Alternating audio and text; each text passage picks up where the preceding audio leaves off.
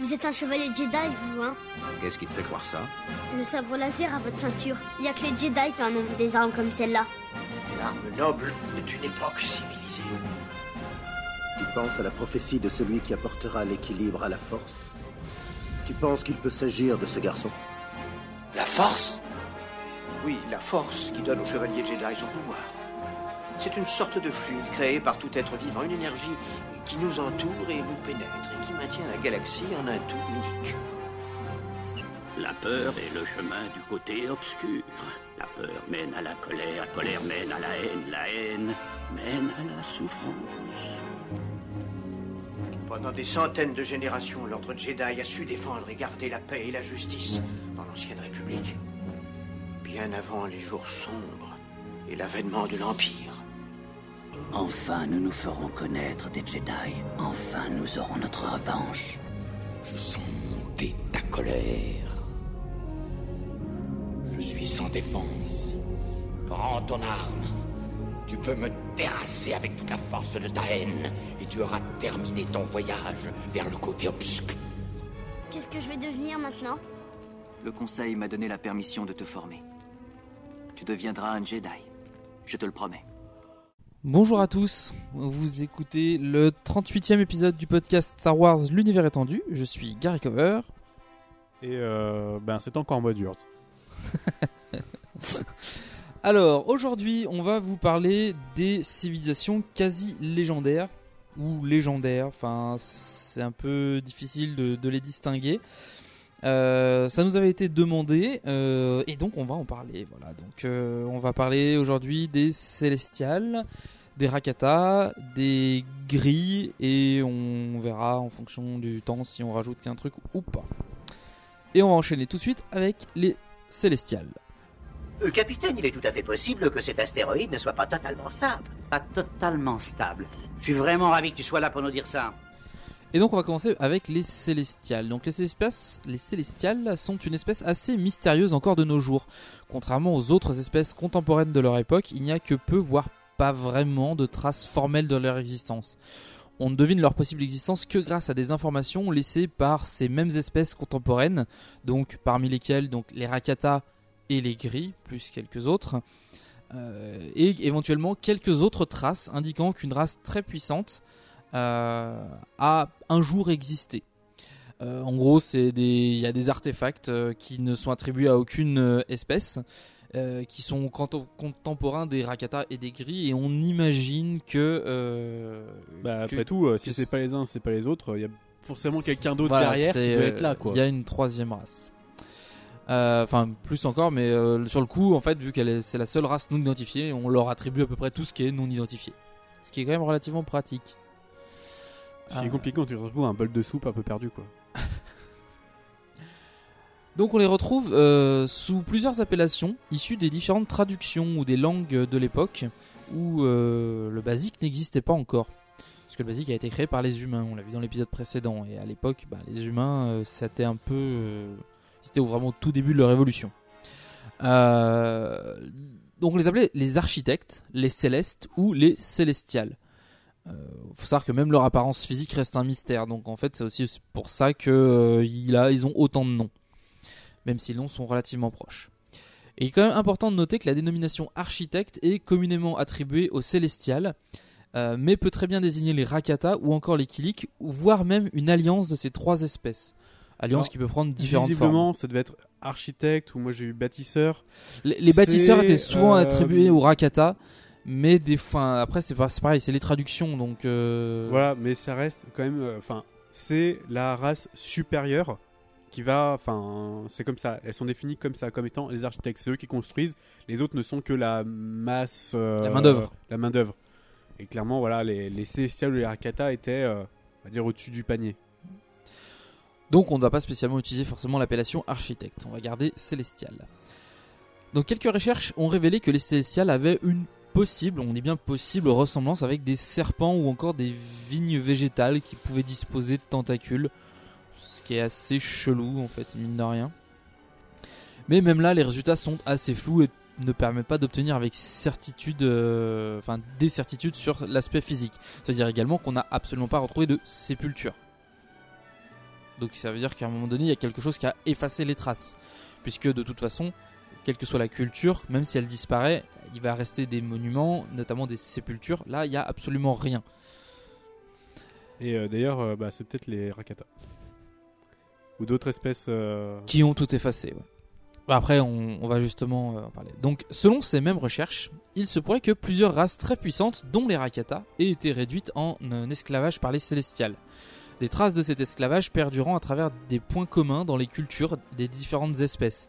Les Kilik auraient également été exterminés par les Célestials après leur avoir servi de, de main d'œuvre. Euh, là encore, il existe des informations relativement contradictoires. On sait par l'intermédiaire de que par l'intermédiaire de l'esprit de ruche des Kilik, donc ça c'est des informations qui sont tirées de la série du Nid obscur, que euh, les Célestials euh, les auraient chassés d'Alderan pour diverses raisons. Soit parce que les Kilik se révélaient être dangereux pour la planète avec une surexploitation des ressources, soit parce que l'esprit de ruche leur donnait un, un avantage tactique trop important et que leur nombre croissait euh, en permanence, ce qui en faisait une menace militaire. Donc ils devenaient difficilement contrôlables en tant qu'esclaves. De même pour les Rakata, on sait qu'ils sont entrés en guerre contre les Célestials aux environs de 35 000 avant la bataille de Yavin, mais il n'y a encore aucune certitude pour autant qu'ils aient euh, été leurs esclaves euh, avant cela. Voilà, c'est dire quand même, on remonte excessivement loin. C'est pour ça que les traces sont quand même vraiment peu nombreuses. Alors, selon certaines informations, les Rakata auraient utilisé des armes un peu spécifiques, donc on trouvait très peu d'informations. Euh, peut-être qu'on en parlera euh, un jour quand on, si on fera peut-être un épisode sur des armes ou des trucs un peu, euh, des artefacts un peu spécifiques. Mais c'était beaucoup d'armes issues de la force. Le conflit perdura pendant 5000 ans et en 30 000, ce qui est juste énorme en fait à l'échelle d'une espèce. Euh, Enfin pour nous du moins. Euh, Même pour eux qui, enfin, je sais que les Rakata ont une espérance de vie à peu près normale, euh, comme euh, le père des autres espèces. Et donc en 30 000 avant la bataille de Yavin, les Célestials disparurent. Pour autant, rien ne permet d'affirmer que les Rakata soient réellement les gagnants de cette guerre. Ça se trouve, les Célestials ont dit, ben non, on n'a plus trop d'intérêt à rester là, on va la laisser aux Rakata, ou voilà, on se barre en gros. Ce qui pourrait expliquer qu'il n'y a pas de sépulture, si éventuellement euh, ils, euh, déplacer des vaisseaux ou voire des planètes. Donc par la suite, les Rakata ont créé l'Empire avec ma maison. l'Empire infini. La dénomination architecte euh, n'est pas le fruit du hasard. Il se trouve que les Célestials étaient capables de créer des constructions défiant toute technologie et dont le mystère, reste entier encore aujourd'hui. Et quoi de mieux pour construire quelque chose que d'utiliser des esclaves? Par exemple, les Kilik, par leur esprit de ruche et leur coordination à grande échelle, pouvaient être particulièrement utiles. Ces fameuses constructions pouvaient tout aussi bien être des bâtiments ou des singularités spatiales. Euh, notamment l'amas de la gueule, qui est un rassemblement de trous noirs euh, qui était tellement bizarre qu'il pouvait clairement pas être euh, Naturel. naturel. Alors, il y a plusieurs réalisations spatiales supposées. euh, parce que effectivement, ce sont des, des singularités et des trucs qui se retrouvent nulle part ailleurs et qui euh, bah, apparemment n'ont pas l'air d'avoir été créés de manière normale. Donc, on parlait tout à l'heure de l'amas de la gueule. Il existe également la faille de Cathol, le système de Vultar qui avait été détruit par une turbine cosmique. Alors en fait, apparemment, la planète Vultar était équipée d'une turbine cosmique et des Jedi noirs auraient voulu faire joujou avec après cette barrée de l'ordre Jedi et ils auraient fait péter la planète. Ce qui du coup est très con pour eux. Le système corélien, puisqu'apparemment euh, il y avait trois planètes à la base qui étaient donc Corellia, Selonia et Dral. Et euh, les Célestials auraient rajouté, donc chacune avec leurs espèces, hein, les Corellia pour les humains, euh, Selonia pour les Séloniens et Dral pour les Dral, on va faire simple. Et euh, donc du coup, les Célestials auraient rajouté Talus et Tralus, avec au milieu, euh, pile en fait à l'intersection entre guillemets des champs gravifiques, la station Centerpoint. C'était une sorte d'expérience qui devait viser à, à voir comment trois peuples en gros, euh, allaient évoluer chacun sur sa planète et comment ils allaient évoluer si on les mettait ensemble sur une même planète. Une sorte de labo. Euh, on sait également que l'amas de Apes était, suffisamment bizarre pour avoir été créé de manière artificielle et une certaine barrière hyperspatiale entourant la galaxie qui apparemment empêcherait les vaisseaux de quitter la galaxie en hyperespace. Bah, C'est pour ça qu'on les voit pas en fait. Euh, Il y a ouais, Pas de vaisseaux spatiaux qui passent dans les vitesses parce que c'est une autre galaxie c'est ça. et ils sont bloqués là-bas. Donc, si la raison, si la raison d'être de ces singularités spatiales est aujourd'hui encore inconnue pour la plupart, il reste néanmoins des vestiges indiquant que cela n'a pas été fait par hasard, comme la station Centerpoint, donc dans le système corélien, la station Sinkol qui a servi de prison à Abelot et qui, euh, qui était donc au centre de l'amas de la gueule, ou encore des propulseurs à l'échelle euh, de, planètes, notamment dans la planète Vultar. Ce qui pourrait expliquer que du coup, ben, les Célestials se sont barrés avec leur planète. Et qui pourrait expliquer que euh, ben, on trouve aucune trace d'eux. Parce que même leur sépulture serait sur ces planètes-là. Cela étant, les Kilik revendiquent la création de Centerpoint et de quelques cités sur Alderaan. On sait euh, que les souvenirs d'un individu qui se connecte au collectif sont absorbés et peuvent donc modifier la perception des Kilik. Si un célestial est devenu un affilié, donc c'est connecté à l'esprit de Ruche, il est très probable que ces souvenirs aient été absorbés et que les Kilik aient eu l'impression de créer Centerpoint alors qu'en fait c'était les célestials qui l'avaient fait. De ce fait, tous les propos tenus par les Kilik ne sont absolument pas fiables. Ils peuvent prétendre avoir créé quelque chose alors que c'est pas le cas. le présentent pas, ils en sont sûrs. Mais techniquement, c'est pas forcément vrai. C'est ça. Ils peuvent être sûrs de quelque chose, Ils sont de bonne si foi. pas vrai. Ils sont de bonne foi. Après, ils peuvent très bien avoir construit littéralement Centerpoint, Mais pas en être les architectes. mais pas en être les architectes. Cette absence totale d'informations directes et même de preuves de l'existence des Célestials pourrait avoir plusieurs significations. Avait-il réellement existé? On suppose que oui, puisqu'il y a quand même suffisamment d'éléments qui indiquent qu'il y a une race qui a existé. Qui était donc du coup euh, une race euh, connue par à la fois les Rakata, les Kilik et les Gris, et quelques autres espèces. Euh, et que donc par extension, on suppose que ben, c'est une seule et même race. Si oui, avait-il euh, avaient-ils eux-mêmes effacé toute trace de leur passage dans la galaxie ou est-ce qu'on l'avait fait pour eux? Est-ce que les Rakata seraient passés par là pour dire non non on a toujours été les plus les maîtres en gros et ce qui s'est passé avant c'est c'est pas vrai il n'y a pas de trace. La seule chose qui est certaine c'est que toutes les anciennes races ont eu des contacts avec une ou plusieurs autres espèces dont on ne retrouve quasiment rien et c'est cette ces C'est traces ce vide qui est pourtant existant qui fait qu'on pourrait penser que euh, bah, voilà, y a les célestials quoi. Voilà. Et voilà, mais malheureusement, on n'en sait pas beaucoup plus. Euh, Il y aurait des rumeurs comme quoi euh, le père, le fils et la fille qu'on a voir un petit peu avant, et notamment à Bellot, seraient des célestials. Mais là encore, dans la mesure où on n'a aucune preuve en fait de, de, ce à quoi ressemblait un célestial, on peut pas être certain que ces individus-là, euh, ben on était. C'était peut-être juste euh, des gens lambda. Voilà. On n'a aucune, aucune preuve en fait, c'est ce qui est assez, assez problématique euh, vis-à-vis de, de cette espèce.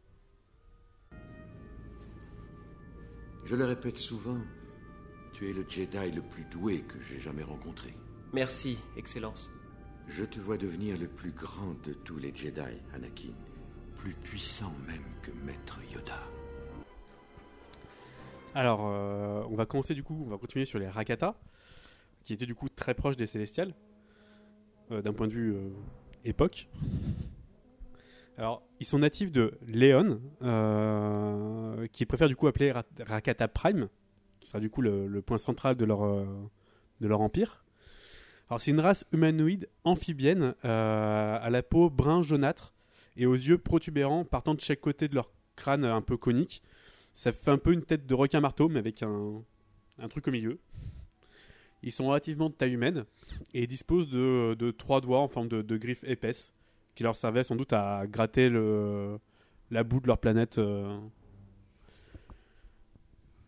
Bah, quand- euh, du moins au, début de leur temps. Euh, elle a la particularité d'être entièrement composée d'utilisateurs de la force, chaque Rakata euh, possédant ainsi une sensibilité assez élevée, ce qu'ils ont conduit à l'incorporer dans leur vie quotidienne et surtout à leur technologie. Alors, ils auraient été formés à l'utilisation de la force par les Kwa, qui, euh, en découvrant un peu euh, bah, la nature plutôt bestiale des Rakata, euh, se sont barrés en essayant de, les fuir. hein. Euh, cet enseignement a quand même permis aux Rakata de se débarrasser de leur maître, les Célestials. Donc ils étaient bien esclaves des Célestials. euh, avant bah, du coup de les, mettre à bas. Et, ben, et de partir du coup à leur tour vers la conquête d'autres mondes. Leurs avancées technologiques sont grandes et du coup, ils seraient les premiers à découvrir le, le véritable voyage interstellaire grâce à des moteurs hyperdrive qui étaient plus puissants que ceux qu'on avait, donc c'était plus rapide, mais plus limité euh, par l'utilisation de la force qu'on est faite. Euh, parce que c'était, elle était vraiment nécessaire à l'utilisation de, de leur technologie. C'est pour ça qu'ils avaient tendance, du coup, à capturer toutes les créatures euh, qui avaient un peu de force en elles pour s'en servir tout simplement de, de carburant. Ils les branchaient dans des réservoirs et ils leur pompaient la force. C'est méchant. Ah bah clairement le côté de la force qu'ils utilisent n'est pas le côté clair. hein. Euh, ils vont du coup s'en servir comme source d'énergie et réussiront du coup à forger un empire euh, qui deviendra du coup l'empire infini car si grand et si puissant que les gens l'imaginaient infini. Et euh, ce sera à travers donc plus de, quand même de 500 planètes euh, qui vont conquérir et réduire en esclavage la plupart des populations locales. hein. S'il y en a qui résistent, ils ravagent les planètes entières. Ça ne leur pose pas de problème. Euh, une fois qu'ils ont récupéré un peu leur, euh, le- leur, leurs ressources de force, tuer les autres, ils ont tellement, c'est pas vraiment ça qui, pose problème. Et du coup, ils seront eux aussi appelés des bâtisseurs ou des architectes. Voilà, un peu comme les, comme les Célestials. Ils ont un peu pris cette place euh, que les Célestials ont laissé après qu'ils soient faits euh, bah, un peu casser le cul par les Rakata. Même si, comme, on- comme disait Gary, c'est dur de, de définir s'ils ont vraiment été battus ou euh, s'ils sont juste fuis. Quoi. Ils sont alors quand même reconnus pour, bah, pour leur puissance, mais aussi leur cruauté. Ils ont même jusqu'à dévorer le corps de leurs ennemis. C'est assez brutal quand même de voir ça. Ils ont faim des fois, faut leur donner à manger peut-être. Euh, mais aussi leur arrogance parce qu'ils en avaient même à se prendre. euh, ils, disaient, ils se disaient aussi puissants que les dieux, quoi. C'est dire à quel point euh, ils allaient loin. Mais ils, se considéraient comme étant les dieux des, es- des espèces qu'ils réduisaient en esclavage. Oui. Même pas. Eux, ils se disaient l'égal des dieux vu que bah, ils avaient un contrôle de la force euh, si puissant. Euh, après, du coup, leur empire, il s'étendait vraiment à travers toute la galaxie. C'était pas une zone particulière. Euh, parce qu'en fait, le- leur système hyperspatial fait qu'ils ont tendance à se diriger vers des planètes qui sont elles-mêmes assez fortes dans la force. C'est comme ça que ça fonctionne. Vu que tout est basé sur la force, s'il n'y a pas de force quelque part, clairement, ils, ils en sont presque aveugles. Et ce qui fait bah, que ils étaient vraiment répartis à peu près partout, mais pas euh, concentrés dans avec des, réelles frontières. Et donc, bien que dominant la plupart des mondes rencontrés, ils vont se faire repousser par les sites sur Corriban, par le roi Hadas. Alors, il va peut-être euh, y mourir dans sa confrontation, mais euh, quand même, hein, ils ont réussi à repousser les Rakata après que ceux-ci, du coup, leur aient un peu appris comment fonctionnait la force. Euh, à leur apogée, donc vers environ moins 30 000 avant la bataille de Yavin, chaque planète de l'Empire, dont Tatooine et Kashyyyk faisaient facilement partie, avait une carte stellaire censée montrer la grandeur de l'Empire infini. Euh, avec en son centre la plus terrible de leur création, la Forge stellaire. Alors, afin de contribuer à l'extraordinaire effort de guerre demandé par les expansionnistes Rakata, qui franchement faisaient la guerre partout où ils allaient, tout simplement, euh, ils avaient créé une station capable de fabriquer à une vitesse euh, hors du commun des vaisseaux de guerre, des droïdes de combat, euh, en utilisant du coup comme source d'énergie leur propre soleil et la force. Mais il n'y avait pas besoin d'autres ressources, il n'y avait même pas besoin de métaux, de quoi que ce soit, ce qui était dire la, puissance que pouvait représenter une telle station. Et du coup, cette arrogance qu'ils pouvaient avoir, ils arrivaient à créer de rien, quoi. Et du coup, ce, ce savant mélange de technologie et de force, euh, créé du coup pour la guerre, était comme doué de vie. Euh, et elle aurait du coup incité, étant donné que la force euh, du côté obscur était très forte dans cette station, elle aurait réussi à inciter la nature belliqueuse de ses, créateurs. Leur animant du coup encore plus de, de euh, guerrière. C'est ce qui aurait du coup conduit à la fin des, des Rakata, avec l'arrivée en plus d'une peste qui aurait du coup euh, tué euh, par centaines de milliers les Rakata sur à peu près tous les mondes qu'ils occupaient, euh, les poussant du coup à, à une certaine, certaines extrémités, les conduisant même à la guerre civile, parce que c'était c'était compliqué. tout ça, de maintenir tout ça, d'autant que les esclaves, du coup, quand ils ont vu qu'ils commençaient un peu à décliner, ils se sont tous, euh, du coup, bah, remportés contre les Rakata. Il faut dire qu'ils étaient pas, les Rakata étaient pas nombreux par rapport à leur nombre d'esclaves. Bah, il y avait, il y avait euh, des millions de Rakata, mais c'est vrai que ils avaient, il y avait tellement de monde que euh, c'était, c'était rien. Et là, ils étaient occupés ailleurs, entre les guerres civiles et la, la peste. Bah, les esclaves ont vu la, la- la porte ouvrir et ça leur a permis vraiment de se, de se venger des Rakata qui étaient clairement immondes vis-à-vis d'eux. hein. C'est devenu quelque chose d'assez. Enfin, les Rakata étaient vraiment euh, après moins 30 000. Au départ, ils étaient ils conquérissaient, mais ils n'étaient pas aussi violents. Ils sont vraiment devenus de plus en plus violents jusqu'à devenir bah, ce qu'ils sont.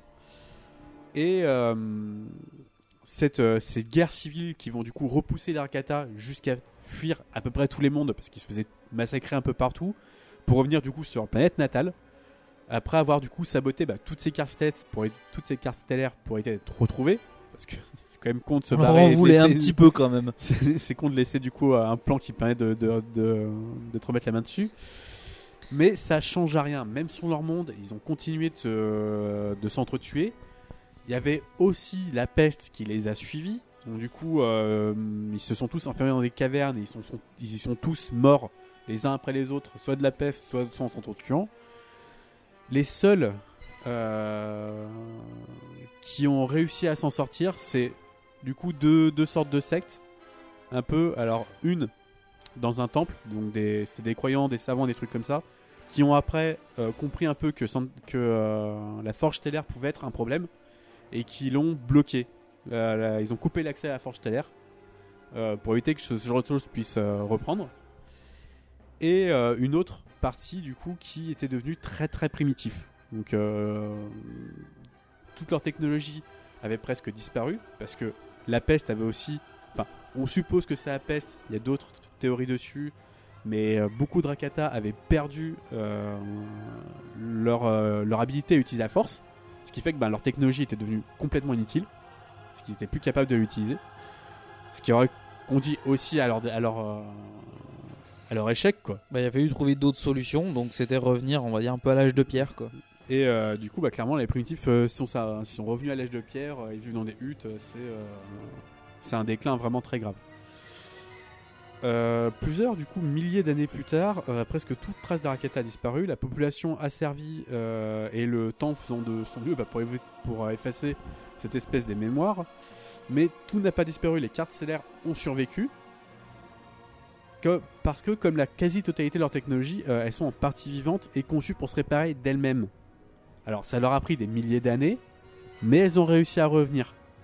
Ce qui fait que euh, la carte qui conduit du coup euh, à La la, forge stellaire et euh, au Rakata a été de nouveau ouverte. Par on- Revan. Voilà, par Revan et Malak. Alors, du coup, c'est là qu'on apprend que. On apprend aussi beaucoup de choses aux alentours de ces cartes notamment que la Rakata avait de nombreux équipements de modification planétaire, donc de, un peu de terraformation. Ce serait eux, du coup, qui auraient modifié tout l'écosystème de Kashyyyk et, euh, par un accident, du coup, créé euh, ces arbres géants et les Wookiees, qui étaient visiblement une race euh, bien moins grande à ses débuts. Mais du coup, les Wookiees ont évolué pour. Comment dire Ben, Pour s'adapter en fait à leur le- nouveau monde. le- Ouais, voilà, c'est ça.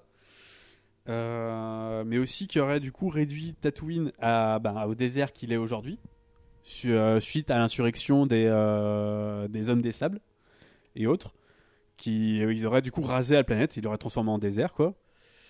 Euh, ces quelques exemples pouvant permettre bah, de, de prouver, disons, de- le degré de, de- de puissance technologique qu'ils avaient pu atteindre, et euh, qui avaient pu atteindre la Rakata grâce à ce mélange justement de, de, force euh, du côté obscur et de technologie. Alors du coup, si leurs descendants donc, ont été retrouvés donc, par Evan et Malak, en même temps que la, Forge stellaire, leur état génétique c'était euh, vraiment tari déjà. Et du coup, quand ils ont recommencé un peu à naviguer dans, dans la galaxie, ils se sont vraiment dispersés et il n'y a rien qui a pu du coup empêcher leur extinction du coup, bah, bien avant du coup le, la bataille de Yavin. Quoi. Déjà à cette époque-là, ils n'existent plus du tout. Quoi. Non Aldoran est pacifique, nous n'avons pas d'armes, il est Préférez un impossible autre objectif Un objectif militaire? Alors dites où est la base Et euh, on enchaîne nos coups sur les gris. Donc les gris sont originaires de la planète du même nom, Gris. Euh, planète qui fait partie d'un territoire qu'on appelle l'enclave gris, qui regroupe des mondes colonisés par les gris. Ça, fait beaucoup de gris. Euh, C'est ayant- pas- C'est pas comme la couleur. hein, c'est- Ah, c'est ça, c'est G-R-E-E. Euh, donc voilà, cette planète de l'enclave euh, gris ont une, atmosphère toxique pour la plupart des espèces de la galaxie, sauf pour les gris. C'est pour ça qu'on appelle aussi ça l'enclave gris, parce que bah il y a que eux il y a que là-bas. qui y vivent quoi.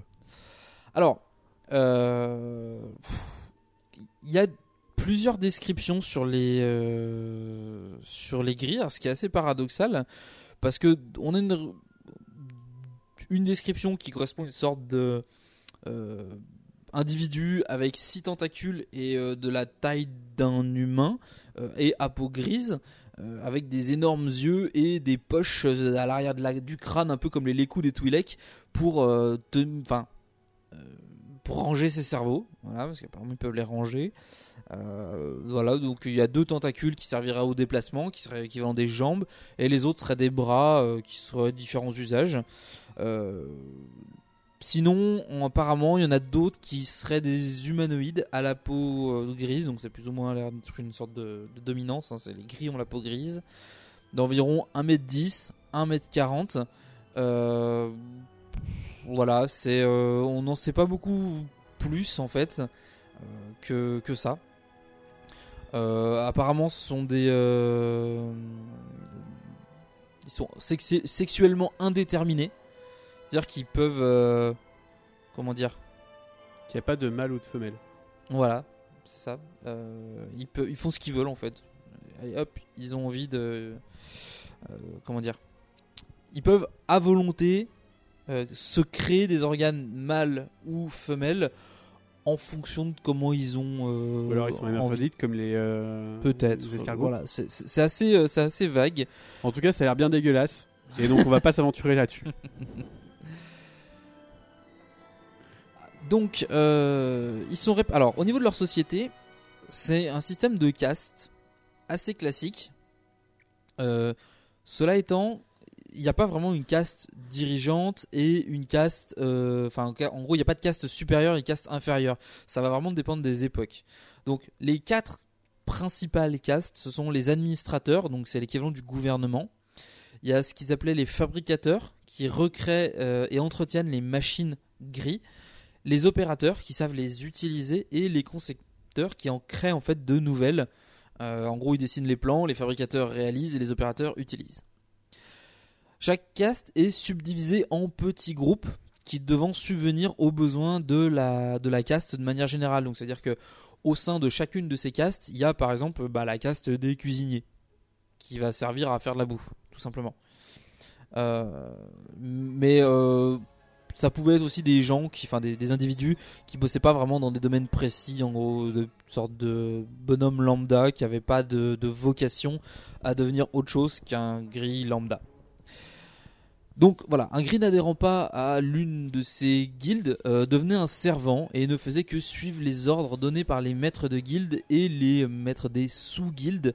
Euh, généralement, ils savaient à peine lire, c'était vraiment le, très très bas peuple. Ouais, on a vraiment le très haut du panier le très bas. euh, C'est ça. Parce que t'es pas rangé dans une caste en fait. Voilà. Les plus chanceux pouvaient devenir marchands. Certains euh, saisirent leur chance lors du premier contact avec la République et ils devinrent des négociants pour commercer avec les peuples non gris. Ils se firent alors appeler euh, Servac.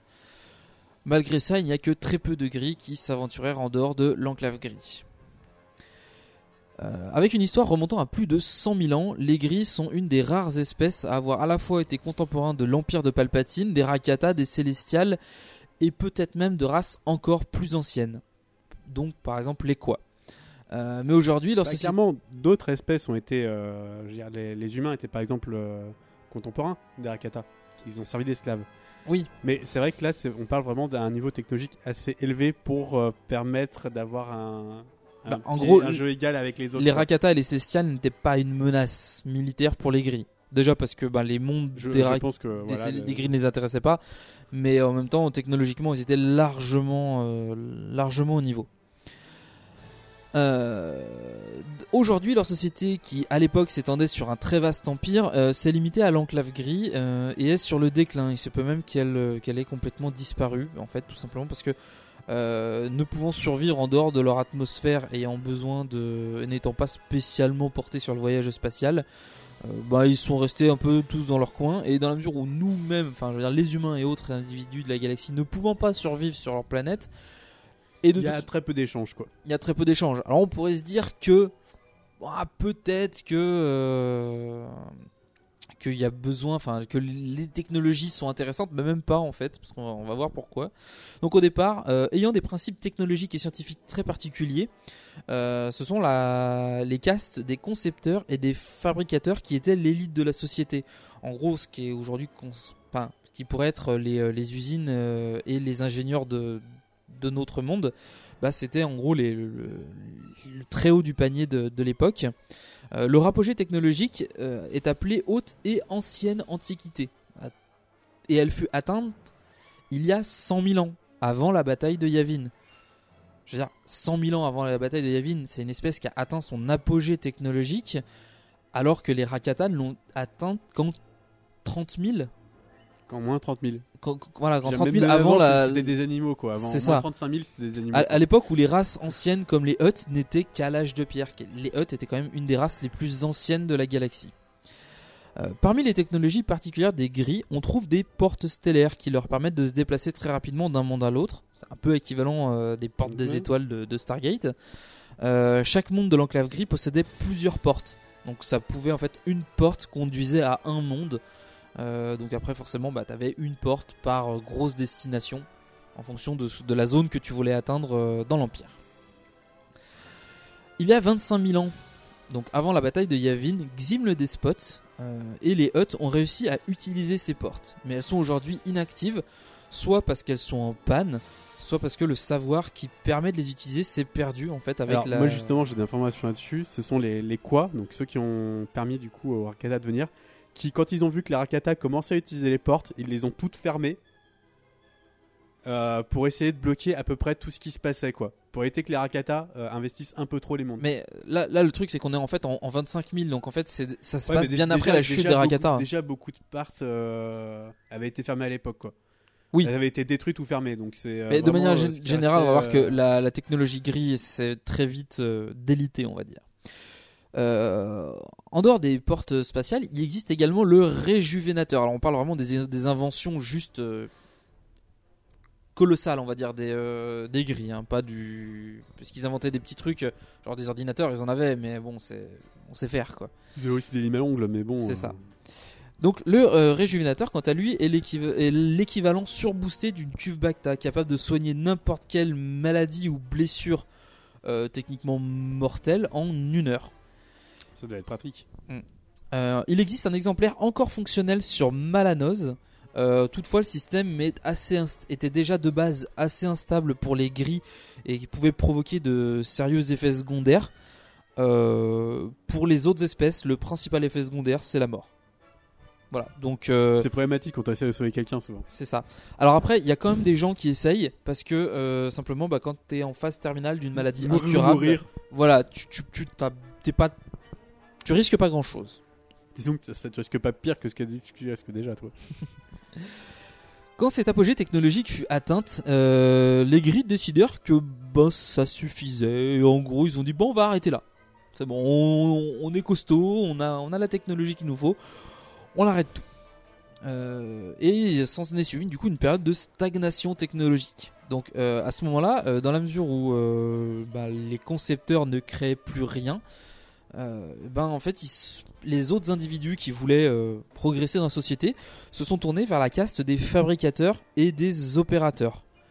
Donc en gros, il y avait des gens qui créaient, qui fabriquaient les machines, d'autres qui les utilisaient. Bon, on avait toujours les, mecs du gouvernement, hein, mais ça, on s'en fout, c'est normal. Par contre, les concepteurs ben, ne servaient clairement plus à rien parce qu'ils n'avaient plus rien à inventer. Par la suite, l'ouverture du marché aux autres espèces fait que les fabricateurs ont eu de moins en moins de travail à, à faire, puisque les objets du quotidien adaptés à la morphologie gris avaient leur équivalent en standard. Typiquement, euh, je veux dire, un, un ordinateur ou un peigne, euh, bah, pour un fabricateur, c'était exactement la même chose. Il y a besoin qu'il le fabrique. Euh, sauf que, ben, euh, globalement, euh, vu Ça devait être plus simple de choper ailleurs, quoi. Voilà, c'était beaucoup plus facile de l'acheter que de Il le fabriquer. de le faire faire par des Chinois. Ou des humains. Mais ça- oui, ça, ça marche en fait.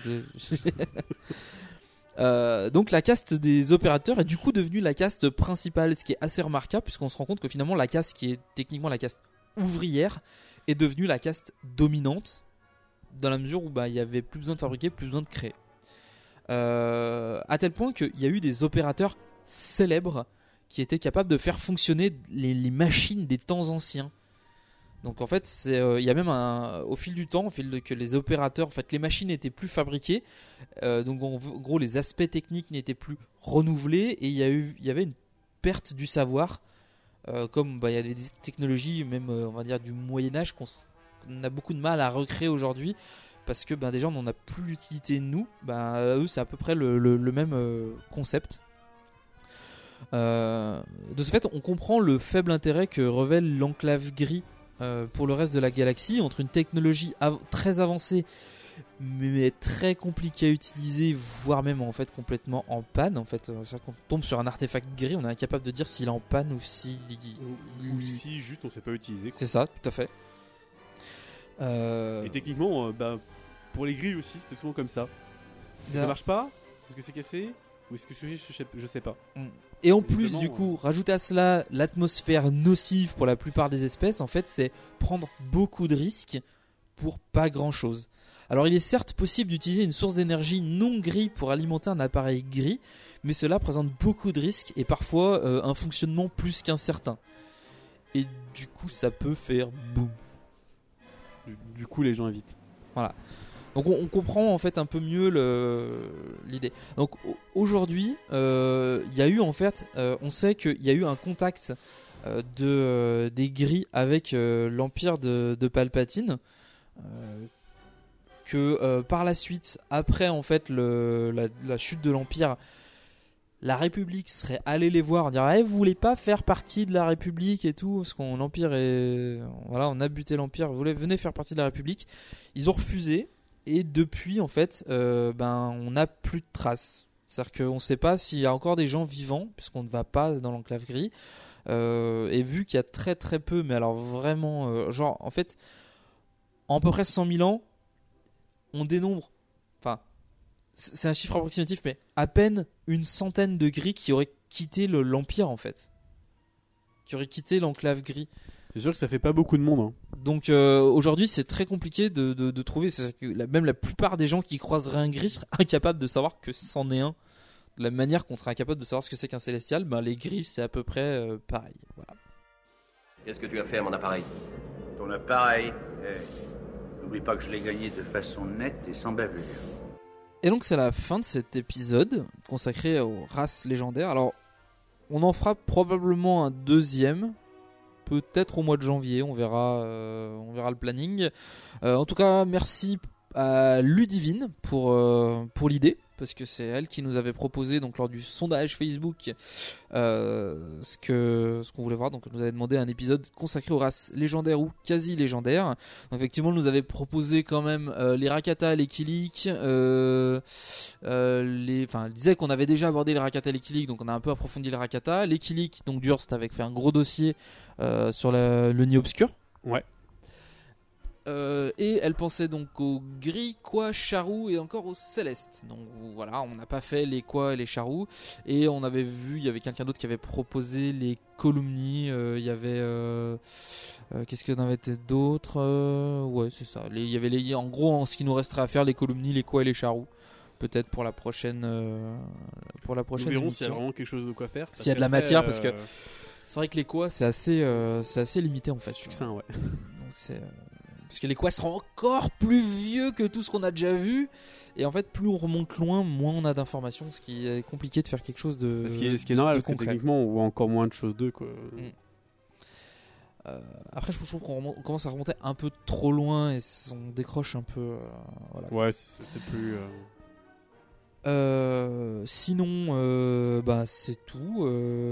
Merci à ceux qui ont envoyé des messages. Alors, je sais que récemment, on a eu.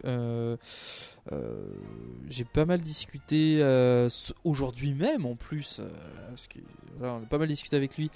Avec Thibaut sur, sur Twitter. qui Donc, Thibaut, tu sauras quand est-ce qu'on a fait cet épisode? Voilà. Tu seras le seul. J'ai- discuté avec lui une bonne partie de l'après-midi. donc sur le sur les, les nouvelles éditions Hachette euh, de Star Wars que je n'ai absolument pas eu l'occasion de, de regarder notamment. Donc apparemment, euh, je pense que ça sera euh, à l'ordre du jour euh, la prochaine fois. Bon, on n'a pas grand chose d'autre à rajouter.